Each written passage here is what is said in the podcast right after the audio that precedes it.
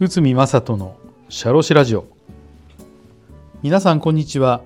社会保険労務士の宇見正人です。この番組では私宇見が日常の業務や日常のマネジメントで感じたことをお話ししております。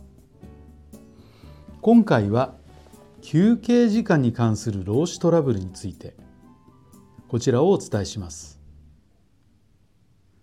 まあ、先日飲食店を経営している社長さんから客足が途切れた時間を休憩に休憩時間にしても OK ですか？と質問されました。もちろんここでいう休憩時間は労働法における休憩時間です。お客さんがいない時間をどう考えるか。ということがやっぱり問題ですよね。具体的にはこの店の勤務時間は午後3時から翌日の午前1時です。そして休憩時間は雇用契約書に次のように書かれていました。勤務時間に時間中に休憩時間を2時間与えると。1回目の休憩は午後5時半から6時半まで。2回目は午後10時から12時の間で客足が途絶えた1時間。こういうふうに書かれてました。しかしこの休憩時間は法律違反だと元社員が訴えたんです。そして割増賃金の支払いを要求してきました。これに対し社長はいや、えーと、契約書通り1日2時間の休憩を与えていたと主張しました。まず労働法における休憩時間の定義を見てみましょう。それは労働者の権利として労働しなくてもいい時間です。つまり完全に休憩できる時間を示すのです。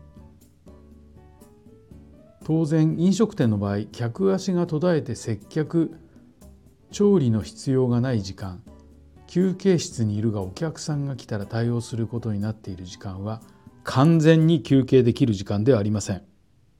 このような時間を手待ち時間と言います。この手待ち時間は実際の作業などはしていない時間です。しかし一定の拘束はされています。なぜなら来客があればすぐに業務に復帰するからです。だから完全に休憩できる時間ではありません。具体的に手待ち時間とはお客お店でお客さんが来るのを待っている時間。流れ作業で材料が届くのを待っている時間。工事現場で作業員が、まあ、例えばダンプカーの到着をするのを待っている時間などです。だからこのご相談2回目の休憩時間イコール手待ち時間と考えるのが妥当でしょう。この会社の場合休憩時間の設定に無理があるとされる可能性が高いです。ただこういう会社にも対策があります。それは客足の途絶える時間帯を推定する。その推定からシフトの休憩時間を設定する。短時間アルバイトパートを活用するなどが考えられます。このような対策をすれば労働基準法上の適切な休憩時間を確保できます。ただし実際の現場は流動的にせざるを得ないせざるを得ず法律とのギャップが出ることは日常茶飯事でしょう。特に飲食店などの場合はその傾向が強いです。またよく問題になるのが私服から、えー、作業着等の着替えの時間です。事業場内での着替えを義務付けた場合これは労働時間となります。義務付けていない場合客観的に妥当であれば就業規則や観光によって判断する。こういうふうになっております。この問題は法律論の問題だけではありません。従業員側の感情の問題も大きいのですということで、えー、と今回は休憩時間に関する労使トラブルについてこちらをお話しさせていただきました。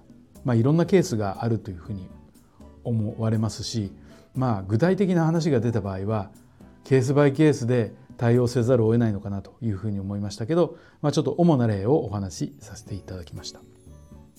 はい、えー、本日もお聴きいただきありがとうございました。